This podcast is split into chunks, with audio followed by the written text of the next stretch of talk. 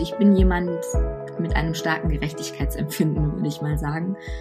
Und Nachhaltigkeit hat sehr viel mit Gerechtigkeit zu tun. Also die größten Industrienationen eben die größten Umweltsünder sind, sag ich mal. Und dass aber die, die eben am wenigsten dazu beitragen, im Moment jetzt schon aussitzen müssen und wahrscheinlich in Zukunft auch mehr Probleme damit haben. Egal wie man Nachhaltigkeit in der Mode dreht und wendet, man kommt immer wieder auf unsere Konsumkultur zurück und das ist eigentlich das das Problem ist, wie wir irgendwie darauf konditioniert wurden, die letzten Jahre, Jahrzehnte zu konsumieren. In meinen 20ern, Anfang 20er war ich mal damit konfrontiert, ob und wie lange ich überhaupt noch leben werde. Und ähm, ich habe die Erfahrung gemacht, wenn man eben mit der Frage konfrontiert wird oder mit der eigenen Endlichkeit sich befassen muss, dass man schnell aufs große Ganze kommt ähm, und feststellt, man ist eben eigentlich von nur ein ganz kleiner Teil davon. Und das hat mich damals sehr zur Natur gebracht, so, so pathetisch das jetzt vielleicht klingt. Und ja, ich habe das dann überlebt, aber mir wird eben immer klarer, dass, ähm, dass wir eigentlich alles kaputt machen und dass wir vielleicht als, als Menschheit nicht überleben oder eben den Planeten ähm, dem Schaden. Hallo und herzlich willkommen zum Podcast Fotografie für nachhaltige Marken. Mein Name ist Sophie Valentin, ich bin Fotografin und ich möchte den Wandel zu einer nachhaltigen Welt aktiv mitgestalten. Deshalb gibt es diesen Podcast, der zum einen eine Plattform bieten soll für Menschen, die einen nachhaltigen Weg eingeschlagen haben, der dich vielleicht sogar zu mehr Nachhaltigkeit inspiriert der als Netzwerk dienen soll und der zum anderen Tipps und Inspirationen liefert, wie Fotografie als Kommunikationsmittel erfolgreich eingesetzt werden kann. In der heutigen Folge treffe ich Modejournalistin und Kommunikationsberaterin für nachhaltige Modeakteure, Lisa Wagner. Und Lisa hat sich schon in ihrer Kindheit für Mode interessiert, konnte Trends voraussagen und begeisterte sich vor allem für die Geschichte hinter der Mode. Sie erzählt uns, wie sie über Umwege zum Modejournalismusstudium gekommen ist und warum für sie Gerechtigkeit eng mit Nachhaltigkeit verbunden ist. Wir sprechen über Konsumverhalten, über Lisas unterschiedliche Auftraggeber wie Ökotex oder Condé Nast und welche Kontraste sich dabei vermischen. Eine sehr berührende, inspirierende und mutmachende Folge, wie ich finde. Und ich wünsche dir jetzt ganz viel Spaß beim Hören. Ich sag herzlich willkommen, liebe Lisa. Schön, dass du da bist. Ich freue mich ganz doll auf unser Gespräch und Du hast ja schon in unserem Vorgespräch gemeint, dass deine Arbeit aus drei Säulen besteht und das sind zum einen Mode, Nachhaltigkeit und Kommunikation. Und ja, du bist Kommunikationsberaterin und hast mehrere Herzensprojekte. Du bist Dozentin an der AMD, moderierst Talks und Lesungen und unterstützt Projekte bei Themen wie Pressearbeit. Also ganz viele tolle Felder und ich freue mich jetzt ganz sehr mit dir darüber zu sprechen und schlage vor, stell dich gern einmal vor, wer bist du und was machst du? Ähm, ja, danke Sophie erstmal, dass ich da sein darf. Also danke für die Einladung. Ja, ich bin Lisa Wagner, Jahrgang 83 und ähm, komme aus dem Großraum Frankfurt am Main. Ich bin Modejournalistin und Kommunikationsberaterin für nachhaltige Modeakteure du hast ganz schön zusammengefasst, was ich eigentlich mache. Also ich sage immer, auf Deutsch heißt es einfach, dass ich nachhaltig agierende Unternehmen entlang der internationalen Lieferkette in ihrer Kommunikation unterstütze. Das kann eben ähm, in, in diversen Ausuferungen geschehen, also wie du sagst, PR-Arbeit. Ich unterstütze bei Talks oder auch als Dozentin, also wirklich ganz, ganz breit gefächert. Hin und wieder und schreibe ich, Entschuldigung, auch Artikel als freie Journalistin Deswegen nenne ich mich eben auch so, das habe ich auch studiert, ja. Ja, Modejournalismus, ein super spannendes Thema und wie du das mir auch schon verraten hast, gibt es diesen Studiengang ja gar nicht so häufig. Äh, wie kam es denn dazu, dass du dich dafür entschieden hast, das zu studieren?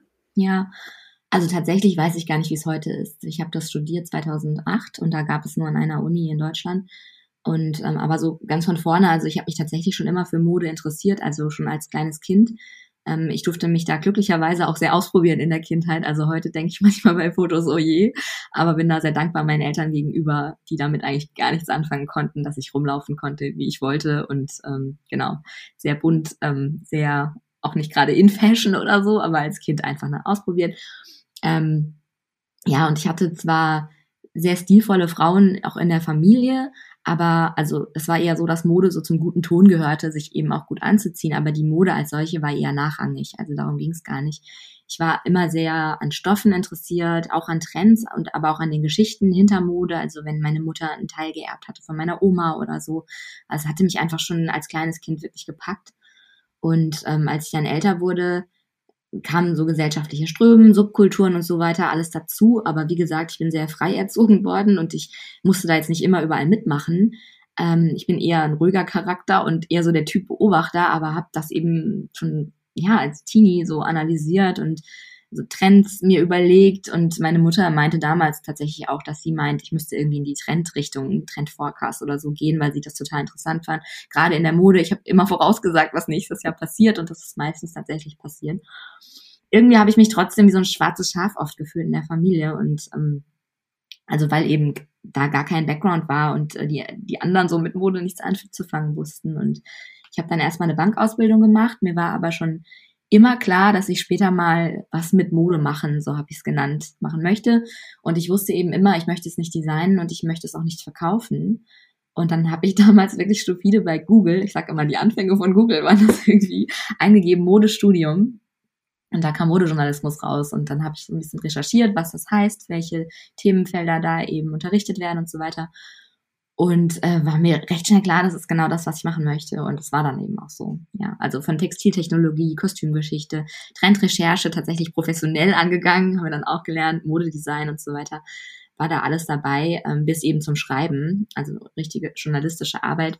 Und das war genau meins, ja so kam ich dazu, ja. Ja, das ist wirklich eine super schöne äh, Kombination auch, also gerade mit der Textiltechnologie, dass du das auch im Studium hattest, ne? Und da haben wir uns ja auch schon drüber unterhalten, dass das ja für dich, also für jetzt, für deinen jetzigen Beruf ja einfach total gut ist, dass du einfach auch voll Ahnung hast, sage ich mal, ne? Ja. Absolut. Also ich hatte dir erzählt, dass ich einmal die Erfahrung hatte bei einem ehemaligen Arbeitgeber. Da habe ich tatsächlich mit einer Textilingenieurin oder Technologin, weiß ich, wie man das da nennt, gesprochen. Und sie fragte mich dann eben, ja, warum weißt du das denn alles? Und dann habe ich gesagt, hatte das im Studium. Und das hilft mir schon sehr. Und ich glaube, dadurch auch ähm, eben Journalismus, da muss man ja auch Dinge hinterfragen, ne, das große Ganze sehen, was ja auch wieder in der Nachhaltigkeit sehr wichtig ist. Und ähm, da war mein Studium eben sehr breit, wofür ich sehr dankbar bin. Und genau, das schätzen sowohl Kollegen als auch heute dann eben meine Kunden und Kundinnen, ja. Nun hattest du ja auch ähm, einen Teil bei deinem ehemaligen Arbeitgeber, wo du viel über so zum Thema Plastik recherchiert hast und auch sehr, sehr viel mitbekommen hast. Mhm. Und da leite ich jetzt äh, ganz elegant zu der Frage rüber, ähm, warum dir das Thema Nachhaltigkeit so wichtig ist. Naja, ähm, ja, das ist so eine große Frage, die man tatsächlich oft gestellt bekommt und über die ich auch oft nachdenke. Und ähm, ganz einfach, also ich bin jemand, mit einem starken Gerechtigkeitsempfinden, würde ich mal sagen. Und Nachhaltigkeit hat sehr viel mit Gerechtigkeit zu tun. Also zum einen natürlich die soziale Gerechtigkeit. Da denkt man oft an Arbeitsbedingungen und so, das stimmt auch. Aber gerade wenn wir jetzt ähm, dann die Auswirkungen sehen, die, ich sage jetzt mal, die eher westlichen Länder, also es ist ja so, dass die größten Industrienationen eben die größten Umweltsünder sind, sag ich mal. Und dass aber die, die eben am wenigsten dazu beitragen, im Moment jetzt schon aussitzen müssen und wahrscheinlich in Zukunft auch mehr Probleme damit haben. Das ist ja auch eine Form der sozialen Gerechtigkeit. Ähm, das gleiche wie das Thema äh, Zug nee, Generationengerechtigkeit ist ja auch so ein Wort. Also das Thema Gerechtigkeit ist eben immer sehr stark mit Nachhaltigkeit verankert und ich glaube, das ist was, was mich, wenn ich jetzt drüber nachdenke, aber so unterbewusst einfach immer dabei treibt, dass ich denke, das ist einfach nicht fair, ja, wie wir mit dem Planeten umgehen, wie wir eigentlich miteinander umgehen, wenn wir so agieren, wie wir eben es gelernt haben, in den letzten Jahrzehnten zu agieren. Und deshalb, ähm, genau, es ist so der eine Treiber. Und der andere ist tatsächlich eine sehr persönliche Erfahrung. Ähm, in meinen Zwanzigern, Anfang Zwanziger, war ich mal damit konfrontiert, ob und wie lange ich überhaupt noch leben werde. Und ähm, ich habe die Erfahrung gemacht, wenn man eben mit der Frage konfrontiert wird oder mit der eigenen Endlichkeit sich befassen muss, dass man schnell aufs große Ganze kommt ähm, und feststellt, man ist eben eigentlich schon nur ein ganz kleiner Teil davon und damals war es so, dass zum einen natürlich neben dem Abschied von Familie und Freunden, den ich vielleicht bald vor mir habe, mir der Abschied von der Natur sehr schwer fiel. Also ich ähm, einerseits das große Ganze, auf, dem, auf der anderen Seite schärft man seinen Blick in so einer Zeit extrem für das sehr, sehr Kleine. Also ich sag mal, jeder Blatt, jedes, ähm, der Wind, die Sonne, ähm, also die Kleinigkeiten im Alltag. Ähm, und das hat mich damals sehr zur Natur gebracht, so, so pathetisch das jetzt vielleicht klingt, ja, aber ich hatte oft Tagträume dann irgendwie im Krankenhaus, dass ich so über die Welt geflogen bin, dachte, oh, wie geil eigentlich die Wälder, das Meer, ich wollte unbedingt nochmal ans Meer, was ja auch man oft hört eigentlich von Menschen in der Situation. Und ähm, das hat mich eben der Natur eben sehr viel näher gebracht, obwohl ich schon immer sehr naturverbunden war. Ich bin auf dem Dorf aufgewachsen. Und ja, ich habe das dann überlebt, aber mir wird eben immer klarer, dass, ähm, dass wir eigentlich alles kaputt machen und dass wir vielleicht als, als Menschheit nicht überleben oder eben den Planeten ähm, dem schaden. Ich glaube jetzt, der Planet wird überleben, dem ist das, sag ich mal, wahrscheinlich egal, ja, der hat schon viel mitgemacht, aber es ist einfach unfassbar schade, was wir alles kaputt machen, ja. Und das ist eben auch so ein Treiber. Ähm, ich denke zwar auch an die Zukunft, aber ich habe im Moment keine Kinder. Ich habe Neffen, an deren Zukunft ich natürlich denke. Ich bin aber auch so weit, dass ich denke, boah, wie wird das sein, wenn ich mal alt bin? Ähm, was ich auch nicht so toll finde. Ja, man kriegt das jetzt mit, diese ähm, Temperaturextreme. Und ähm, ja, wie wird das sein, wenn ich dann mal im Altersheim sitze oder so? Ähm, wie, wie wird es mir dann gehen? Und das finde ich auch nicht schön, ja.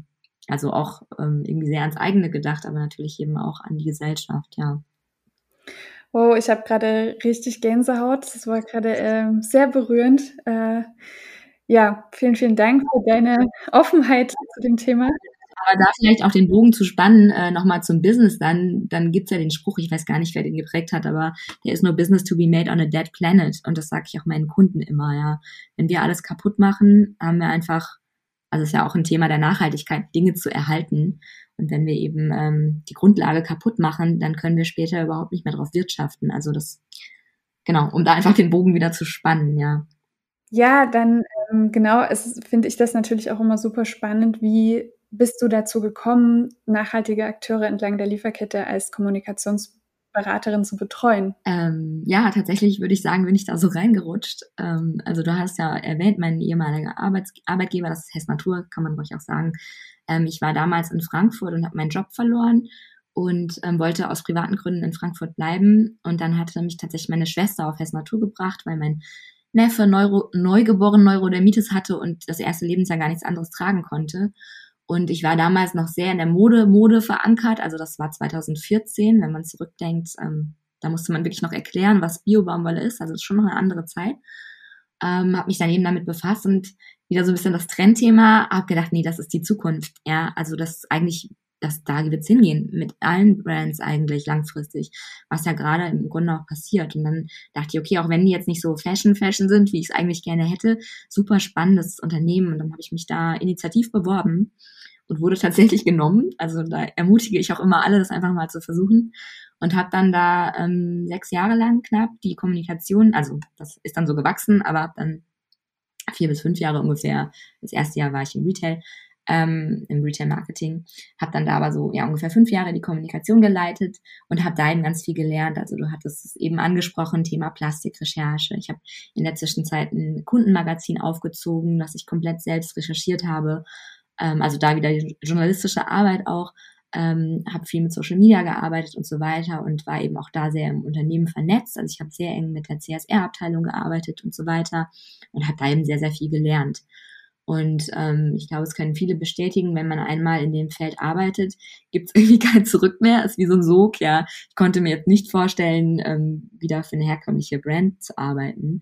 Und ähm, im Gegenteil, also ich mag Hess Natur bis heute sehr, das Unternehmen und vor allem auch die Ex-Kolleginnen und Kollegen, also die Menschen, die dort arbeiten. Ich bin sehr noch an die Marke gebunden. Aber was damals eben passiert ist, dass ich festgestellt habe, ja, ich bin eben sehr an die Brand gebunden und es passiert aber gerade so viel und ich würde da irgendwie gern mitmischen. Also ich stehe dann trotzdem immer für Hess Natur nach außen auch. Habe ich gern gemacht, aber ich habe festgestellt, ja, irgendwie würde ich einfach gerne ganzheitlicher arbeiten. Auch das Thema Marketing, ähm, in dem ich ja damals tätig war, wenn man sich eben damit befasst, mit dem Massenkonsum und so und habe einfach festgestellt, nee, am Ende ist Marketing ein Vertriebstool. Es geht auch, auch in so einer Firma immer ums Verkaufen.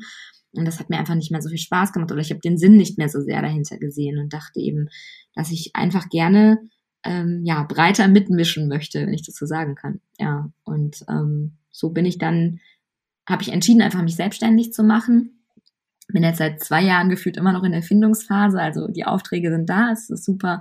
Aber ähm, so gefühlt ist das alles noch nicht abgeschlossen, was ich jetzt wirklich dann am Ende mache. Das ist wahrscheinlich auch für immer ein Prozess.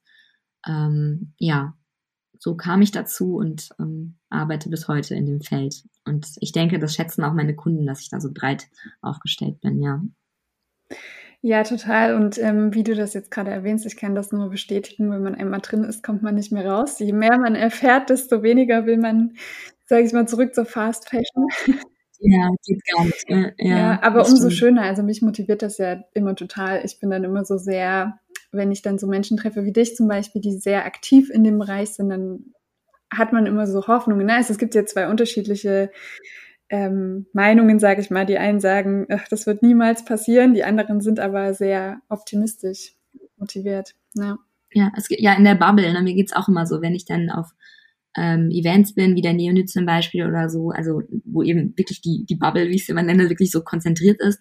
Danach geht's mir auch immer wieder besser, weil ich denke, nee, es gibt doch so viele Leute, die daran glauben und daran arbeiten und so. Aber ich habe auch meine Momente, in denen ich denke, hui, äh, noch ganz schön viel Arbeit vor uns und meint das wirklich der Großteil ernst und ja, aber das stimmt. Im Großen und Ganzen hilft es, sich gegenseitig zu motivieren.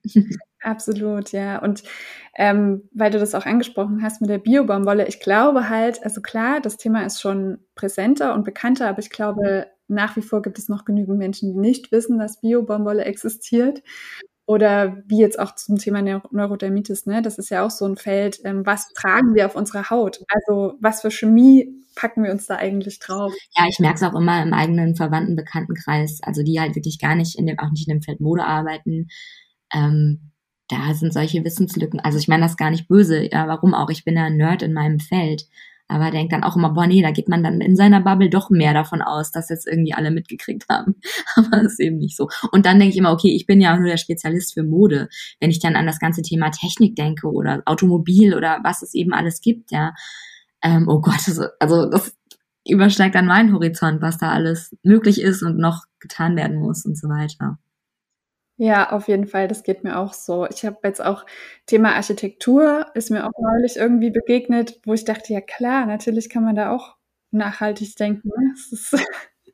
Thema Energie, auch gerade ne, auch verwurzelt mit Architektur, also wie baut man, dass man möglichst ähm, energieschonend dann auch ähm, leben kann in den Häusern oder arbeiten. Ja, spannend. Ja. Ja, mittlerweile betreust du Kunden wie Ökotex und Condinast, mhm. zwei ganz unterschiedliche Unternehmen. Mhm. Und ja, wie ist da deine Erfahrung oder dein Eindruck bei der Beratung zum Thema Nachhaltigkeit? Ähm, ja, wie du sagst, ganz unterschiedliche Unternehmen betreue ich, also auch noch ein paar mehr, aber ich finde den Kontrast sehr spannend. Also zum einen, man lernt ja nie aus und ich arbeite eben zum einen mit Unternehmen, von denen ich sehr viel lernen kann auch noch deswegen suche ich mir ehrlich gesagt meine Kunden auch so aus. Also klingt jetzt nach Luxus ist auch so ein bisschen, aber ne, dass ich eben auch gucke, ähm, wo kann ich eben auch noch was mitnehmen für mich. Ich möchte jetzt nicht jedem meinen Nachhaltigkeitsstempel aufdrücken, sondern jetzt hast du Ökotex angesprochen, zum Beispiel die Siegelarbeit wird ja auch oft diskutiert, braucht es das noch ähm, und so weiter. Aber jetzt ein Unternehmen wie Ökotex macht zum Beispiel sehr viel auch für die Industrie. Also da nehme ich auch für mich eben sehr viel mit. Kann andererseits mit meinen Kontakten auch in, in die Mode und ähm, PR-Marketing da auch sehr viel unterstützen, was eben super viel Spaß macht. Unternehmen wie Condé Nast, also um das zu erklären, vielleicht Condé Nast ist ja der Verlag von äh, Vogue, Glamour, GQ, AD, glaube ich noch. Ähm, und da betreue ich eben unter anderem die Vogue Collection, also die, die eigene Kollektion von Vogue ähm, in ihrer Nachhaltigkeitskonzeption.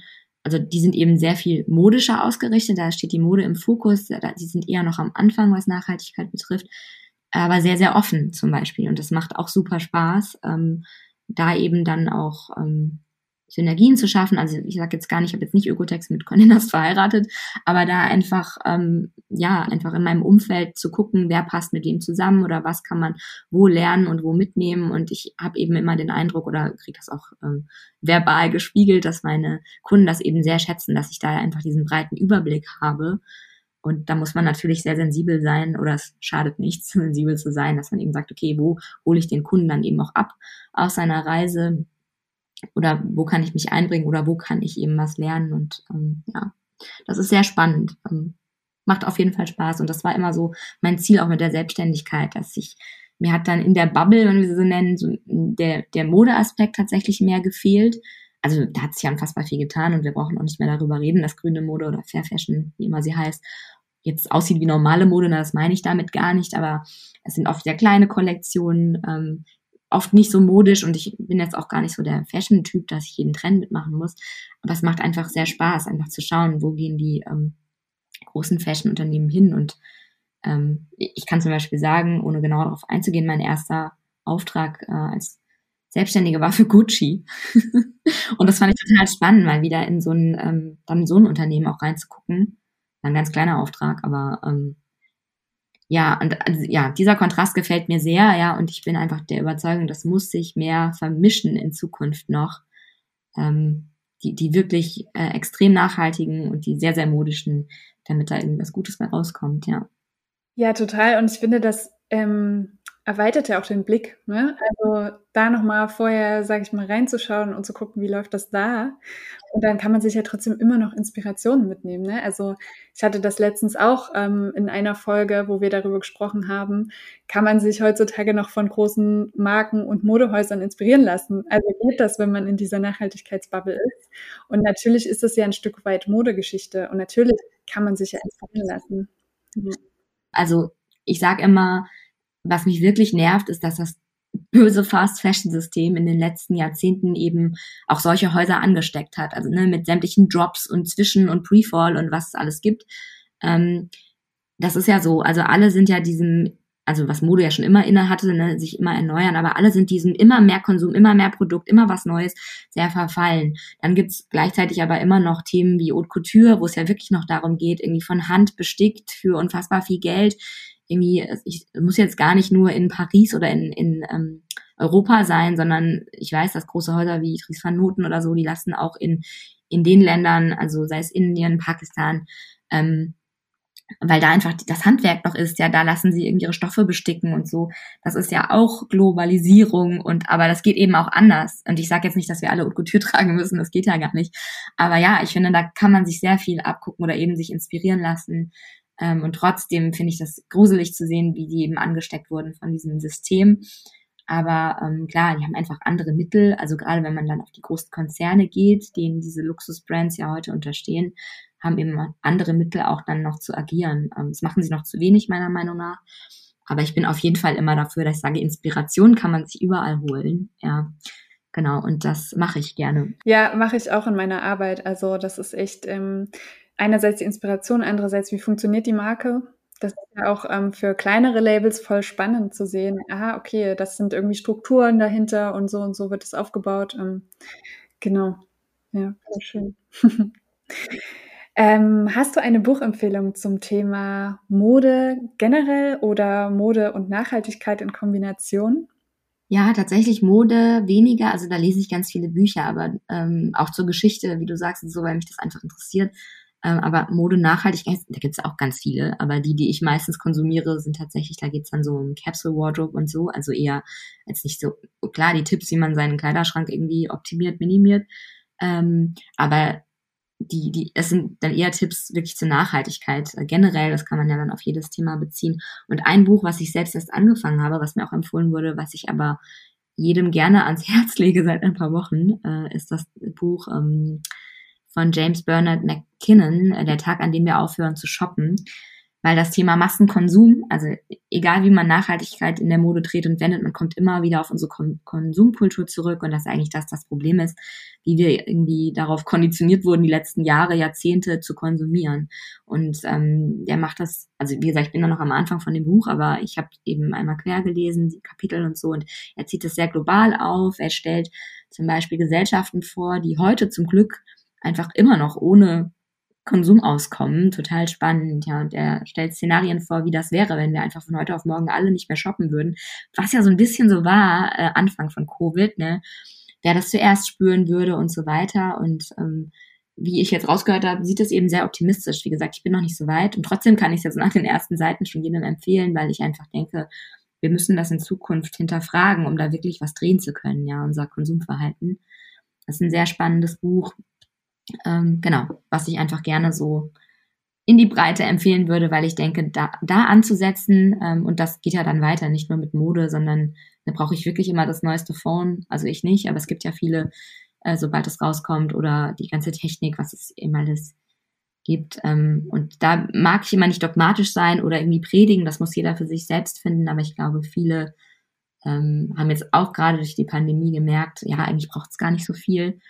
Und man kann sich da sehr gut selbst hinterfragen. Und bevor wir dieses System nicht verändern, ähm, wird sich nicht viel verändern im Großen und Ganzen, ja. Ja, voll der schöne Tipp. Vielen Dank. Werde ich auf jeden Fall mir auch äh, besorgen. Gibt es auch als Hörbuch, also wenn lieber Podcast hört, weil genau, ich glaube, deswegen hast du mir die Frage nicht gestellt, weil du weißt, ich höre leider gar nicht so viele Podcasts. Ähm, aber gibt es auch als Hörbuch, habe ich gesehen, auf Englisch auf jeden Fall. Ich weiß nicht, ob es auf, ob es auf Deutsch schon erschienen ist als Hörbuch, aber wer eben lieber äh, lauschen möchte, kann das dann eben auch anhören.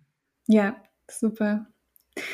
Genau, und wir sind auch gar nicht so richtig auf deine Herzensprojekte eingegangen. Also wenn du möchtest, kannst du da auch noch mal sehr gerne drüber erzählen, weil das hatten wir auch im Vorgespräch kurz mal angedeutet. Ähm, genau. Da gibt's ein paar. Ich weiß jetzt gar nicht, worauf du hinaus willst, ehrlich gesagt. Du hattest eins erzählt von einer Bekannten, die ähm, im asiatischen Raum die, wo du die Pressearbeit auch mit unterstützt? Ja, das ist Marina Schabun äh, von Close Loop Fashion, genau. Zum Beispiel, Marina habe ich bei meiner Arbeit für das Natur kennengelernt und wir, seitdem sind wir sehr gut im Austausch immer und arbeiten auch zusammen tatsächlich ähm, entweder für Events, also da waren wir jetzt schon auf mehreren Talks zusammen, weil wir eben so ein eingespieltes Team sind, aber ich habe sie auch schon in der Kommunikation unterstützt oder sie ähm, hat mir auch schon ähm, Projekte zugeschoben, wo sie einfach äh, Unterstützung gebraucht hat in der Kommunikation und genau, das ist ja tatsächlich ein Herzensprojekt, weil Marina eben sehr fundiert äh, Infos immer reinbringt aus dem Anfängen der Lieferkette. Also sie, wie gesagt, im, ähm, also arbeitet international tatsächlich, aber eben mit Schwerpunkt in Asien, wo ja eben sehr viel Textilindustrie auch ansässig ist und arbeitet da wirklich, da sind wir wieder mit sehr, sehr großen Firmen, also wirklich äh, mit den größten Textilmanufakturen der Welt teilweise zusammen. Und äh, da erfahre ich immer super spannende Insights, Sie hat eine Website, auf der sie die Projekte vorstellt. Sie ist wie ich eher weniger aktiv bei Social Media, was eigentlich schade ist. Ja, man müsste da irgendwie mehr drüber berichten. Aber auf jeden Fall ein spannender Gast, vielleicht auch für dich, ja, mal zum Sprechen. Ähm, genau, das ist zum Beispiel ein Herzensprojekt. Und dann gibt es diverse ähm, kleinere Projekte, ähm, mit denen ich arbeite. Also eins in Bangladesch, das hat auch in, bei Herz Natur angefangen. Äh, mit denen ich tatsächlich jetzt noch in Austausch bin. Ich gerade versuche, mit einem anderen Kunden zu connecten. Oder eigentlich gar nicht versuche, also es ist schon soweit. Man überlegt noch, wie man da jetzt wirklich dann zusammenkommt. Da kann ich noch nicht so viel zu sagen. ähm, genau, aber es, tatsächlich neben den den Jobs, die wirklich dann meine Miete sichern, gibt's auch immer wieder äh, Jobs und Projekte, die ich einfach unterstützen möchte. Und das ist ganz gut als, als Freie dann eben das auch mal zu tun ähm, weil die mir sehr am Herzen liegen und ich denke, das sind Pioniere im Großen und im Kleinen, die wirklich was ausrichten, ja. Danke, dass du dafür nochmal Raum gegeben hast gerade. Ja, sehr gern und äh, in dem Zuge auch gerne nochmal zum Thema Bildung, weil da bist du ja auch aktiv als Dozentin, was ich super schön finde, weil meiner Meinung nach sollte das Thema Nachhaltigkeit auch in der Bildung stattfinden. Ja, da arbeite ich tatsächlich in der AMD ähm, im Moment, also meine ehemalige Uni, da habe ich auch studiert ähm, und hatte da jetzt einen sehr, sehr kleinen Kurs im Sommersemester, gebe auch immer mal wieder Workshops und so weiter. Und ich sehe das auch so wie du, finde es wichtig. Ja, und ähm, Thema Bildung zum Beispiel, also bin ich wieder bei Ökotex, denen ist das Thema auch sehr wichtig. Also einfach die und im Grunde erstmal deren ähm, Kunden, sag ich mal, zu ermächtigen, also die Modebrands, mit denen sie arbeiten. Sie arbeiten aber auch viel äh, mit Universitäten zusammen, geben da Vorlesungen und so weiter. Ähm, und ich finde, das, das ist ja auch wieder so ein Thema ähm, ja, nenne ich es jetzt Give Back oder wie möchte ich es nennen, aber Kunden oder Unternehmen in dem Bereich, ob groß oder klein, können ja sehr viel äh, Wissen weitergeben. Ähm, man hört oft, hm, dann gebe ich mein eigenes Wissen preis, ja, aber ähm, ich habe die Erfahrung gemacht in, in, der Bubble jetzt wieder, aber auch im größeren Rahmen. Wir können sehr viel mehr erreichen, wenn wir eben unser Wissen teilen und ähm, weitergeben und einfach auch miteinander arbeiten. Also ich hatte da viele Erfahrungen in der Vergangenheit mit äh, Kunden oder auch mit Hess Natur, wenn man Probleme hatte in der Lieferkette oder so, wenn man sich dann zusammengetan hat mit einer anderen Brand, einem anderen Unternehmen, gerade im Hinblick auf soziale Gerechtigkeit zum Beispiel, dann war es oft leichter, da was zu erreichen, als wenn man da so einzeln kämpft, ja. Ja, absolut, das finde ich auch. Also Thema Zusammenarbeit mega wichtig, ein Netzwerk schaffen und da sich gegenseitig zu unterstützen. Das ist auch das, was ich verfolge und was ich gerne auch weitergebe. Ähm, ja, vielen, vielen Dank für diesen Einblick und für, das, für diesen tollen Austausch. Ähm, und dass du dir vor allem die Zeit genommen hast, das freut mich sehr, weil ich glaube, das ist ähm, für alle, die zuhören, eine sehr, sehr große Inspiration. Und wenn du möchtest, hast du noch irgendwas, was dir auf dem Herzen liegt oder ja, was du gerne noch loswerden möchtest? Ähm, gar nicht so sehr. Also erstmal danke, dass ich da sein darf. Hat mich sehr gefreut. Und ähm, ja, was ich vielleicht loswerden möchte, ist wirklich, ja, jetzt das Thema Bildung oder Wissen. Also das ist einfach wichtig, dass man nicht den Kopf in den Sand steckt, sondern dass man offen bleibt, sich weiterbildet oder ähm, so gut man eben kann. Ne? Ich habe auch manchmal Phasen, in denen ich einfach gar nichts mehr davon hören möchte und privat einfach irgendwie meine Musik höre oder tanzen gehe oder ähm, einfach mal den Kopf frei bekomme. Das ist ja auch sehr wichtig, dass man eben wieder mehr Raum schafft im Kopf, aber im Großen und Ganzen einfach nicht aufhören, ähm, die Augen und offen, Augen und Ohren offen zu halten äh, zu dem Thema. Das finde ich ganz wichtig und das kann ich mitgeben.